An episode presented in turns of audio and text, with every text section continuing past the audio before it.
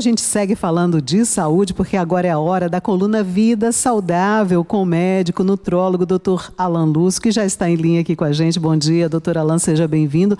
O senhor hoje tem informações sobre o leite de vaca A2, que o leite está né, tá entre os alimentos aí mais consumidos do mundo, não há dúvida. Mas esse A2 significa o quê, hein, doutor Alan? Explica pra gente. Bom dia. Bom dia. Pois é, se a gente começar a olhar bem na prateleira do supermercado, está começando a aparecer para a gente é, esse leite, é o leite de vaca A2. Né? E qual a diferença desse leite de vaca A2 para o leite tradicional, que em tese nós chamaremos de A1? Seguinte, o leite A1, que é esse leite que, que a gente sempre teve o costume de, de consumir, que é o leite utilizado, por exemplo, para fazer iogurtes, queijos e por aí vai, esse leite A1, quando ele entra no organismo humano, no sistema digestivo humano, ele é digerido. E essa digestão, o que, que acontece? Tem uma proteína do leite chamada caseína, que quando ela é quebrada, quando ela é digerida, ela acaba formando uma substância chamada beta-caseomorfina 7. E essa beta-caseomorfina 7, gente, dentro do organismo humano, tem uma característica bem inflamatória. Para que vocês tenham ideia, hoje a gente já tem estudos correlacionando diabetes tipo 1 com a beta-caseomorfina 7. Então, só para que vocês tenham ideia de como realmente essa substância ela pode ser inflamatória, como ela pode ser realmente nociva para o corpo humano. Inclusive, é muito comum pessoas que têm tolerância, a, a, que acham que têm intolerância à lactose, elas param de ingerir lactose, mas ainda assim, quando fazem consumo de, de laticínios, de produtos com leite, ainda sentem desconforto gástrico, ainda sentem o abdômen estufado, né, muitos gases, às vezes até mesmo com episódios de diarreia. E aí é que entra esse leite A2. O leite A2, ele também tem caseína.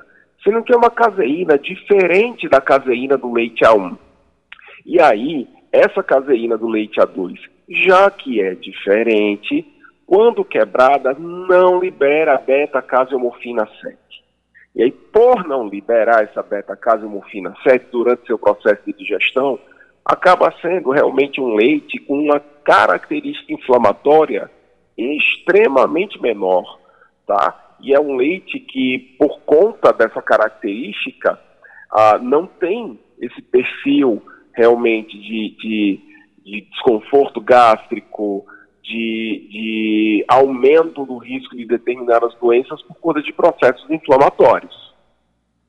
E aí, doutor Alan, como o senhor está dizendo, né, a Anvisa já autorizou a inclusão de informação nos rótulos e a gente já deve começar agora a prestar mais atenção no produto que eu compro para saber teor disso, teor daquilo. Quer dizer que os leites também vão vir dizendo é tipo A2, então se eu tenho algum tipo de intolerância, se o A2 é mais de, de fácil digestibilidade, eu, eu já posso incluir na minha alimentação. Exatamente. Lembrando que o leite A2, ele tem lactose igual qualquer outro leite. Então, se o seu problema é a lactose, trocar o A1 pelo A2 talvez não vá resolver o problema. Mas, se o seu problema, além da lactose, está na caseína, aí sim vale a pena realmente a troca do A1 pelo A2.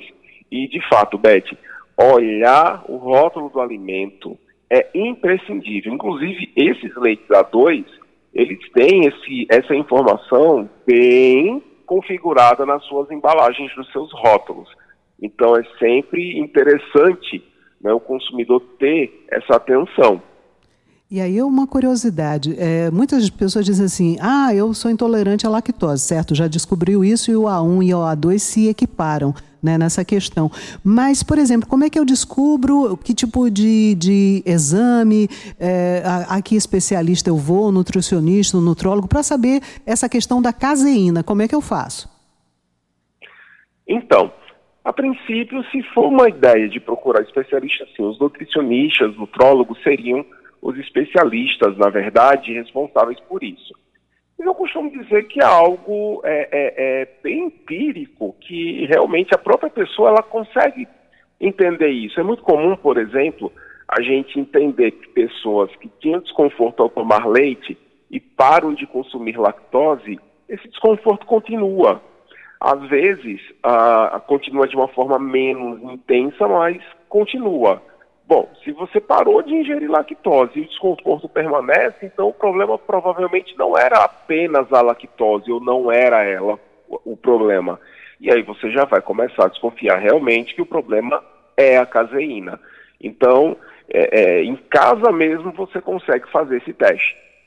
Ok, doutor Alain, muito obrigada por mais esse esclarecimento, por mais essas informações trazidas aqui ao Jornal Estadual e até semana que vem, até quinta-feira, na próxima coluna, não é? Vida Saudável aqui com a gente.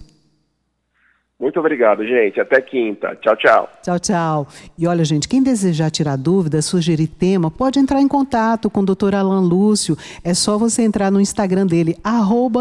Alan Lúcio. Lembrando também que essa coluna Vida Saudável vai estar disponível mais tarde no podcast aqui da Rádio Tabajara. Você pode ouvir mais uma vez.